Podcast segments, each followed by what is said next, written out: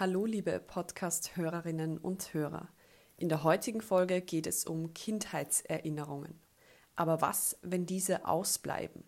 Furche-Redakteurin Manuela Tomisch wurde in den 1980er Jahren in Sarajevo geboren. Bald darauf brach der Jugoslawienkrieg aus. An ihre Geburtsstadt vor dem Krieg kann sie sich nicht mehr erinnern. Über eine Kindheit im Konjunktiv, fragile Identitäten und die Suche nach Geschichten. Weiterdenken, der Furche Podcast.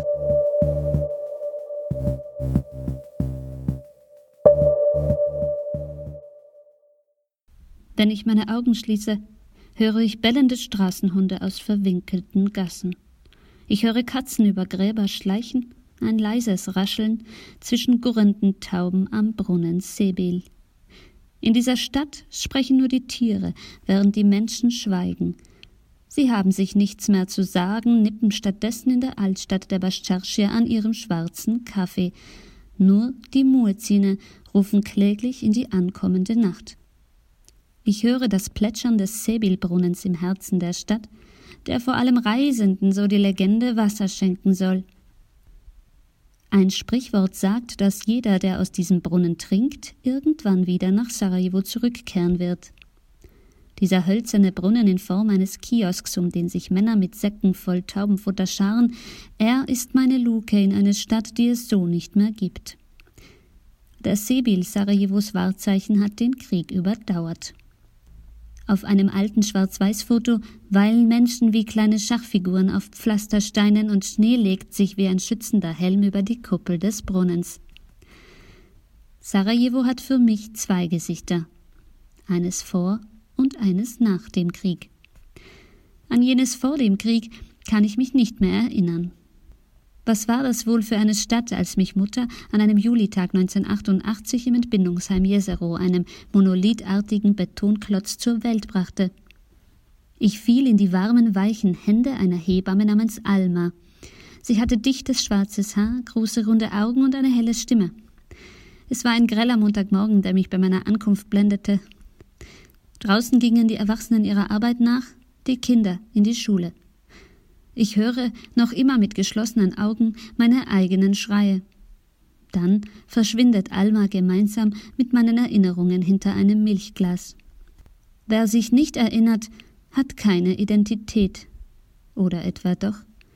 Dann nämlich bleibt Raum für Geschichten, die gelesen, gehört, geliehen sind, wie jene eines alten Greises mit buschigen Augenbrauen. Er war vermutlich ein Bekannter meiner Eltern. Mutter prophezeite er, sie würde ein schwarzhaariges Mädchen mit dunklen Augen zur Welt bringen. Als ich schwarzhaarig und mit dunklen Augen auf die Welt kam, wollte er mich begrüßen, doch ich hatte so große Angst, dass ich einen entsetzlichen Schrei losließ. Der alte Mann hatte tiefe Linien, die wie Grenzen sein Gesicht zeichneten. Erzählten sie Geschichten über unsere Zukunft? In den 1970er Jahren war diese Zukunft noch weit weg. Jugoslawien war dem Musikrausch verfallen und meine Eltern tummelten sich auf Rockkonzerten. Ein wilder Sänger namens Stravko Colic, der neue Popstar einer jungen Generation, tanzte im roten Lederoverall auf der Bühne. Mein Vater raste mit seinem Ficho, einer kleinen blauen Kiste, durch kurvige Straßen, trank Rakia und warf aus Liebeskummer leere Bierflaschen gegen vertäfelte Wände verrauchter Bars. Die Stadt war reich an Stimmen, die wie Stromschläge durch die Straßen blitzten. Kaum vorstellbar, dass wenige Jahre später absolute Stille Einzug halten sollte. Wie aber die Stille beschreiben? In seinem Roman Sarajevo Malboro erzählt der Schriftsteller Miljenko Jergovic über die Belagerung Sarajevos. Er schreibt über einen Kaktus, für dessen Pflege der Ich-Erzähler sein Leben riskiert und über dessen Freundin, die die Stadt schon verlassen hat. Zitat Alle fünf Tage ging ich hoch und goss den Kaktus. Jetzt krümmte er sich hin zu den Stellungen der Chetniks. Ich schaute angestrengt gegen die Sonne und rechnete jeden Moment mit einer Kugel. Unten war es warm, feucht und anheimelnd. Es roch nach faulen Kartoffeln, Kohlenstaub reizte die Augen. Eine Gebärmutter kann nicht gemütlicher sein. Meine Freundin war überzeugt, dass der Tod nur in Sarajevo wohne. Sie wurde pathetisch und war ganz weit weg. Sie fragte, ob ich mit ihr nach Neuseeland gehen würde. Ich sagte, ich würde im Keller wohnen. Das Land sei sehr weit weg und ich könne mir nicht vorstellen, dort besonders glücklich zu sein. Nach dem Kaktus fragte sie nie. Ich erwähnte ihn nicht. Vor wenigen Jahren reiste ich als junge Studentin in meine Geburtsstadt. Mit meinem guten Freund Jalil stand ich eines Nachts auf einem sandigen Hügel und blickte auf Sarajevo hinab.